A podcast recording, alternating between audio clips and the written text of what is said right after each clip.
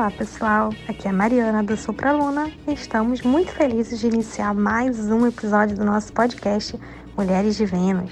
Esse podcast tem como objetivo divulgar o trabalho de grandes mulheres, tanto nas ciências humanas quanto nas ciências exatas, e também divulgar aquelas mulheres fortes que participaram de lutas, seja em prol da ciência, seja em prol de alguma ideologia, ou seja em prol da nossa história.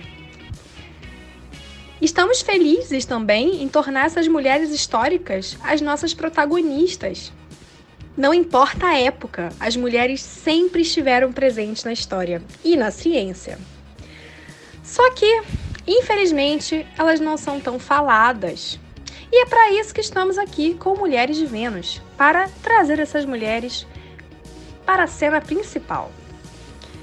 Espero que ao ouvir o nosso podcast semanal você se sinta inspirado por essas mulheres incríveis que ajudaram a escrever a história da ciência e da humanidade.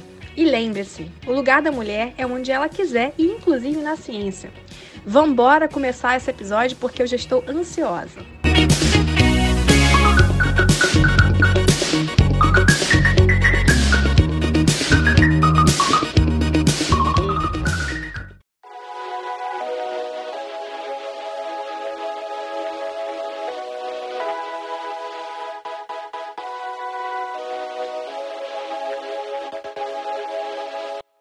E nossa homenageada de hoje é Berta Lutz, que foi uma ativista feminista, bióloga e política brasileira. E a partir de hoje, teremos a Andriele do Instagram Curiosidades Astronômicas, fazendo parte do nosso podcast Mulheres de Vênus. Eu sou Larissa, do Instagram Clube de Astronomia Vega. Queria dar um olá às minhas colegas do podcast das Mulheres de Vênus e desejar boas-vindas a Andriele. Seja bem-vinda, Andriele! Nossa homenageada Berta Maria Lutz nasceu em São Paulo em 2 de agosto de 1894 e morreu é, aos 82 anos no Rio de Janeiro em 16 de setembro de 1976.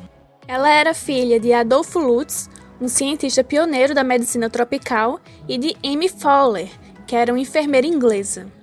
Berta também foi pesquisadora do Museu Nacional do Rio de Janeiro e uma das figuras mais significativas do feminismo e da educação no Brasil no século XX. Olá, aqui é Andriele, criadora da página Curiosidades Astronômicas, e eu estou muito feliz de estar aqui participando desse podcast e vou falar sobre a trajetória acadêmica da Berta Lutz. Berta fez seu ensino superior na Europa, formando-se em Ciências Naturais pela Universidade de Paris em 1918 com a especialização em anfíbios anúbios. E foi durante sua permanência na universidade que tomou contato com o movimento feminista inglês. Voltou para o Brasil logo após sua graduação, em 1918, e começou a trabalhar como tradutora do setor de zoologia do Instituto Oswaldo Cruz, no Rio de Janeiro, onde seu pai trabalhava. No dia 3 de setembro do ano seguinte, foi aprovada em um concurso e nomeada secretária do Museu Nacional. Tornou-se então a segunda mulher brasileira a fazer parte do serviço público do país. Mais tarde foi promovida a chefe do Departamento de Botânica do Museu, posição que ocupou até aposentar-se em 1964. Formou-se em Direito em 1933 pela Faculdade do Rio de Janeiro, que depois foi incorporada ao UFRJ, é a Universidade Federal do Rio de Janeiro. Tentou se tornar professora da instituição com a tese A Nacionalidade da Mulher Casada perante o Direito Internacional Privado, que abordava a perda da nacionalidade feminina quando a mulher se casava com um estrangeiro. Berta também foi membro do Conselho de Fiscalização das Expedições Artísticas e Científicas do Brasil entre 1939 e 1951 e do Conselho Florestal Federal em 1956. Em agosto de 1965, recebeu o título de professora emérita da UFRJ. Em todos os episódios do nosso podcast, nós percebemos um padrão que se apresenta aqui mais uma vez, que é do incentivo familiar é, à educação das nossas homenageadas. que no caso da Berta, né, já vem de berço, devido aos pais dela serem a mãe ser enfermeiro, o pai ser médico e etc. Antes das meninas é, se aprofundarem um pouquinho mais é, na atuação de Berta no feminismo, queria falar um pouquinho mais sobre a atuação dela na ciência. Resumidamente, Berta reuniu coleções botânicas, se especializou em anfíbios anuros, como a Adriele já mencionou, que são sapos, rãs e pererecas, deu continuidade a algumas das pesquisas do seu pai e estudou métodos de divulgação e técnicas de preparo e organização de monstruários de museus de história natural e organização de hortos botânicos. Berta também seria uma das pioneiras ambientalistas, falando de degradação do patrimônio ambiental brasileiro.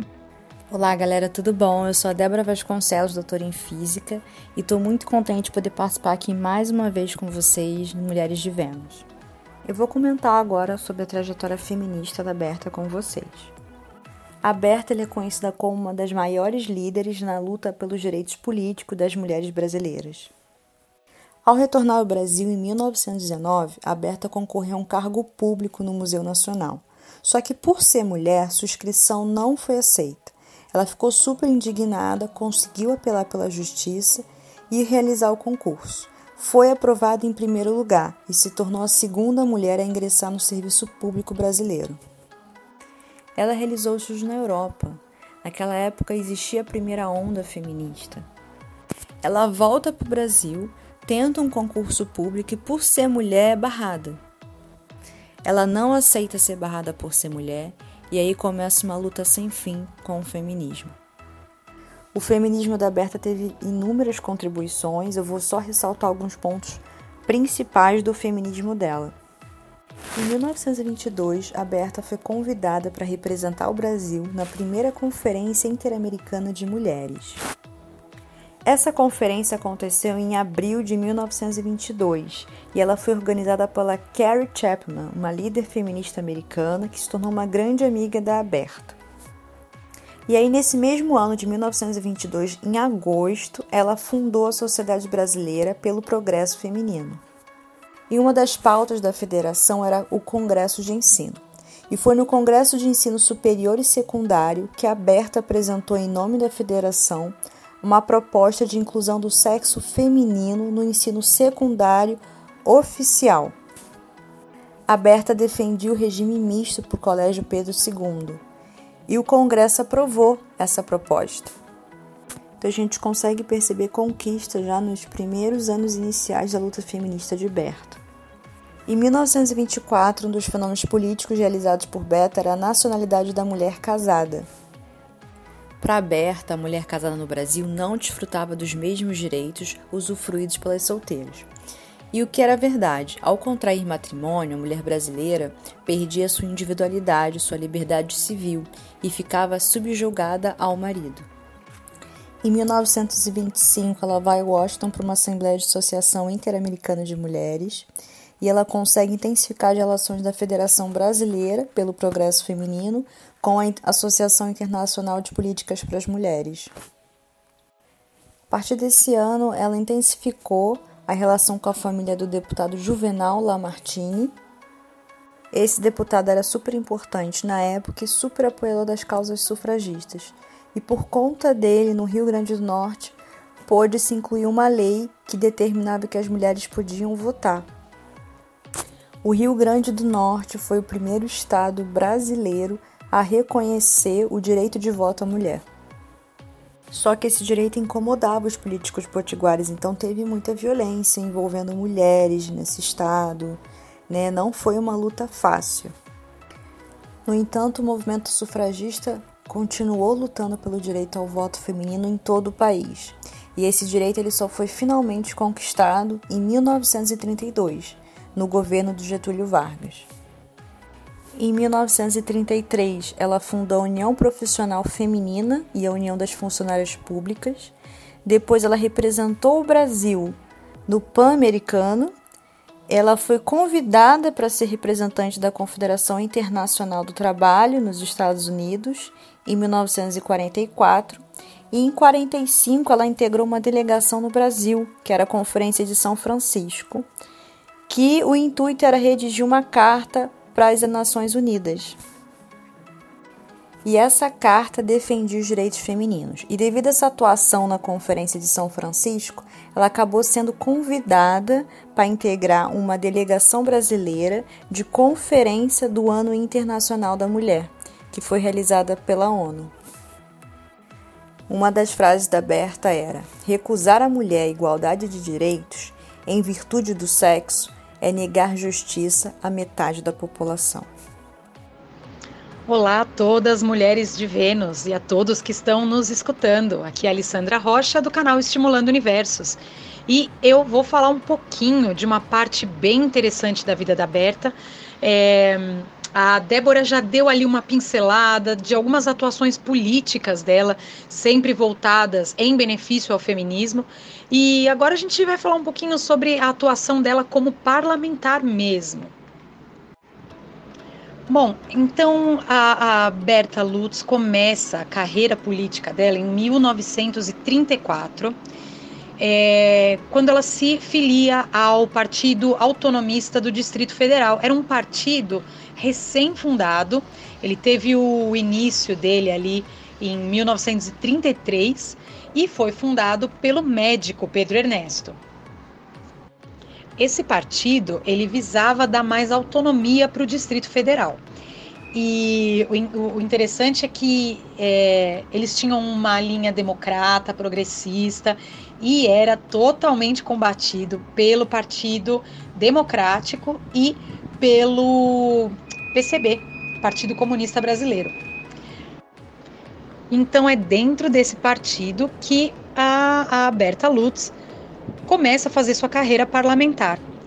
Em 28 de junho de 1936, ela consegue a primeira suplência, porque o deputado titular, Cândido Pessoa, é, morre naquele ano. Então ela consegue atingir a cadeira dele, a vaga dele. Só que em 37, nós sabemos, tivemos o decreto do Estado Novo por Getúlio Vargas, né?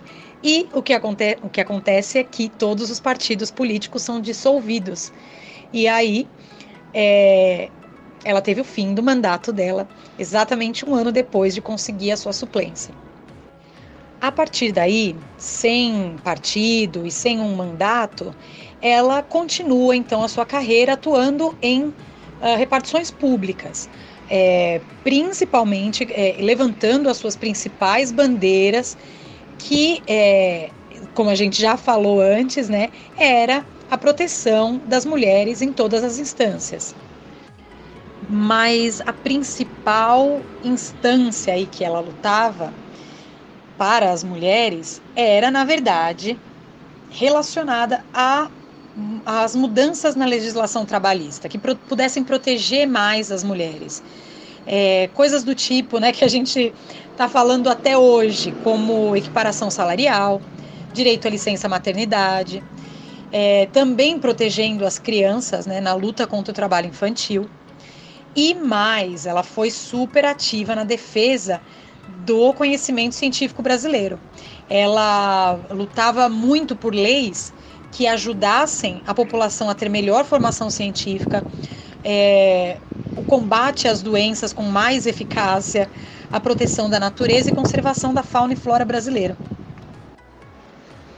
Existe um documento chamado 13 Princípios Básicos de Direito Constitucional, é, que foi, é, com sugestões dela própria, né, foi elaborado para a Constituição de 1934.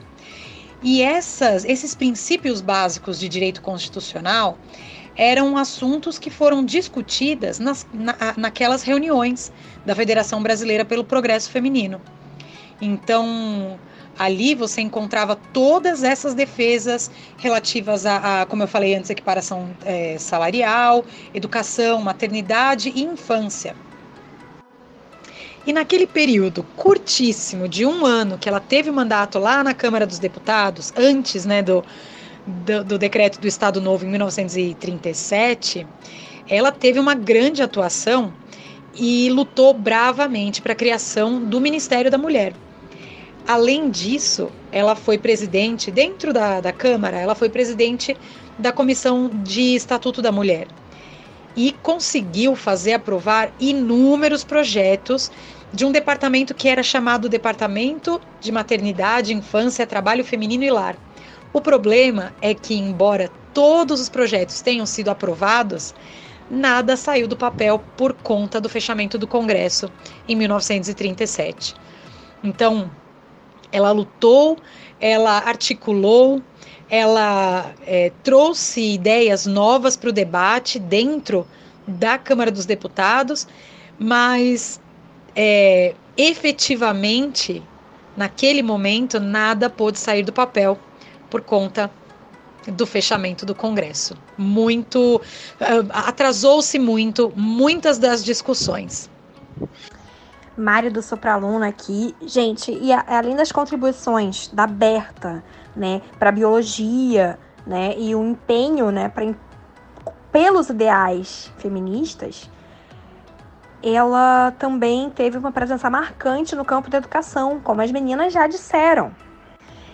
Na década de 20, né, em 1920, ela foi nomeada como inspetora do ensino secundário pelo Barão Ramis Galvão e ela foi enviada para o ginásio masculino de Lorena, em São Paulo. E dois anos depois, como delegada do Museu Nacional ao Congresso de Educação. E ela conseguiu a admissão de meninas no Colégio Pedro II, como a Débora falou. Vale ressaltar que a instituição de ensino Pedro II é uma das mais tradicionais do país desde o Império até os dias de hoje, ou seja, ela conseguiu que inserissem, quebrar a tradição de que a mulher não podia estudar no Pedro II, ela conseguiu inserir as mulheres no Pedro II. Então, o Colégio Pedro II aqui no Rio de Janeiro é um, é um, dos, um grande colégio né, que nós temos. E de pensar que ele era negado né, a, a mulheres é até um pecado, né? E, e é graças a Berta Lutz, hoje em dia as mulheres têm acesso ao Pedro II. E também, é, junto com o apoio do Ministério da Agricultura, a a Berta realizou um estudo sobre a difusão de conhecimentos domésticos e agrícolas junto à população rural. Segundo ela, este é um passo essencial para ajudar na organização das cooperativas industriais regionais femininas. E aí a Berta viajou para os Estados Unidos em 1923 e para a Bélgica em 1929, com o intuito de analisar essas experiências né, dos países com educação doméstica agrícola. Inclusive, ela recebeu até um prêmio do governo belga em 1923 pela enorme relevância dos estudos que ela estava fazendo nessa área. E quando ela voltou da viagem dos Estados Unidos, ela entregou para o ministro da Agricultura um relatório sobre a experiência que ela teve né, nesses países e com as propostas de estruturação organizacional do ensino agronômico que ela mesma tinha elaborado. E as medidas dividiam-se em três eixos: né? criação de escolas superiores de economia doméstica e de um serviço de extensão para a difusão dos conhecimentos de economia doméstica rural entre a população feminina do campo. E, gente, em 1924, a Berta ajudou a fundar a Associação Brasileira de Educação. E a ata de fundação, né, da criação da, da associação, contou com a assinatura de sete homens e de três mulheres. Oi, eu voltei aqui a Débora. Eu vou comentar um pouquinho sobre o feminismo, né? O que, que significou esse feminismo da Berta. A Mari também vai fazer umas ressalvas com vocês.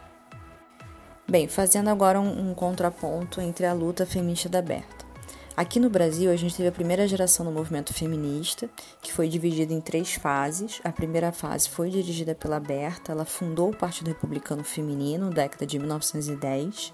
Foi um feminismo altamente político depois a gente teve uma segunda fase dessa primeira geração, que foi o feminismo difuso, que incorporava imprensa com setores periódicos que funcionavam. E a terceira fase da primeira geração foi um feminismo anarquista, comunista, que foi encabeçado pela Lacerda de Moura. A Lacerda de Moura, ou Maria Lacerda, junto com a Berta, criou uma liga para a emancipação intelectual da mulher, que foi considerado o embrião da Federação Brasileira pelo Progresso Feminino. No entanto, elas discutiram muito sobre qual seria o real significado de emancipação feminina. E a Maria Lacerda ela não apenas rompeu com as sufragistas, como ela também adotou uma postura muito crítica, né? E ela fazia crítica a um feminismo elitista. E essa pauta ainda perdura aqui no Brasil e no mundo, né? Que é a pauta sobre o feminismo liberal e o feminismo classicista. Mariana do Sopraluna aqui. Puxa, Débora, obrigada pelas suas contribuições. E puxando esse gancho, né, que você falou que são que a gente tem lutas que perduram até hoje, né? Eu vou falar de uma em específica que perdura até hoje, né? E que a Débora e que a, a Berta já lutava lá atrás, né? Que é a questão da diferença salarial entre mulheres e homens, que na época chegava a 60%. Isso é muita coisa, né? E junto a isso tinham as péssimas condições de trabalho. As péssimas condições de trabalho, elas atingiam, na verdade, tanto homens quanto mulheres. Mas decisivamente foram denunciadas, por, essas condições foram denunciadas pelas mulheres, porque prejudicavam muito as grávidas e aquelas mulheres com período pós-parto, né? Então, por isso, teve uma greve geral em 1917 e elas conseguiram parar as fábricas para reivindicar melhores salários e respeito. E o mais engraçado, né, como eu disse, é que são pautas, né? Essa pauta é uma pauta que está aí até hoje, né? Que apesar de todos os avanços que nós fizemos, a gente ainda vê que a gente ainda vê por aí a, a, essa questão da diferença salarial entre a mulher e o homem. Isso está aí presente até hoje e já começou com Berta, né? Essa luta efetiva, né? Junto a isso, a Berta também defendeu a licença pós-parto e a proibição do trabalho noturno para as mulheres. Então, gente, como um legado né, que a Berta deixou para gente, foi justamente né, a questão de ter impulsionado o direito da mulher ao voto, ter lutado por uma educação, né, por reflexo disso, ela ter lutado pela inserção de mulheres no Pedro II, no Colégio Pedro II, é, também lutou pela igualdade salarial. Então, muitas de nossas lutas e conquistas tiveram um empurrãozinho ali lá atrás, né? Um, uma grande luta com a Berta Lutz. Ela foi muito importante, eu acho muito importante que a gente conheça essa figura, essa mulher. Fora o trabalho da Berta como cientista, né, que também deixou um grande legado.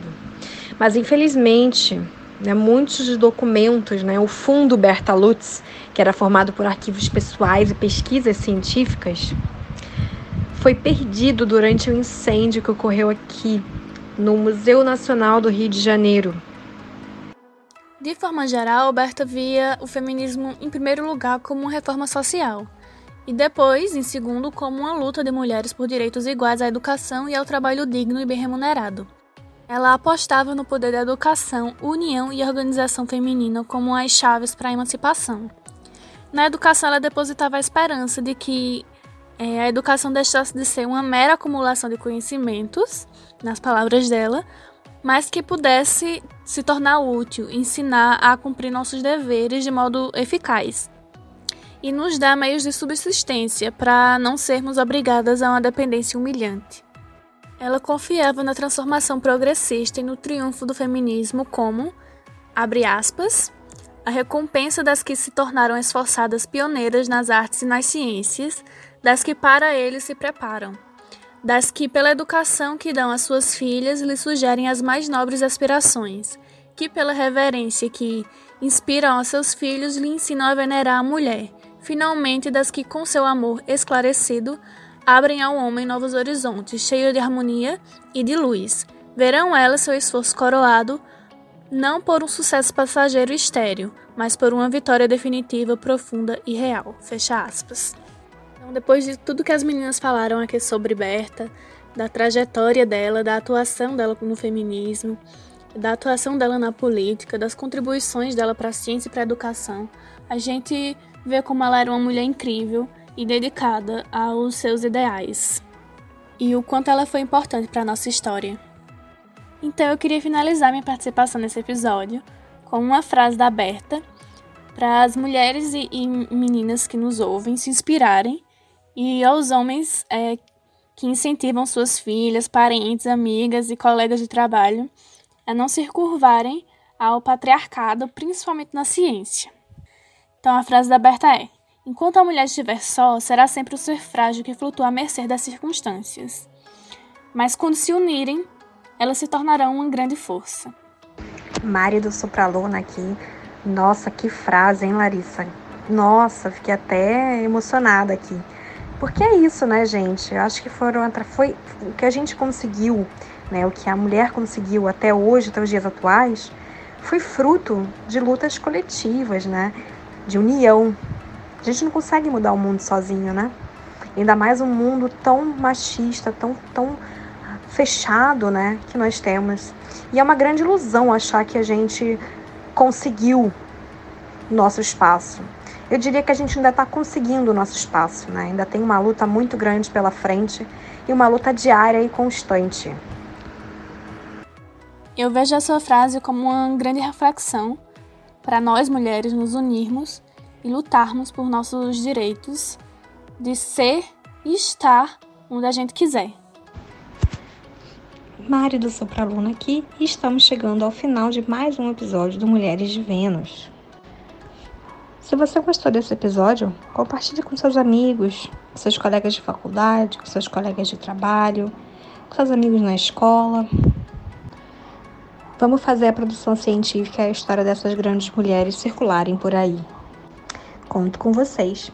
E até a próxima!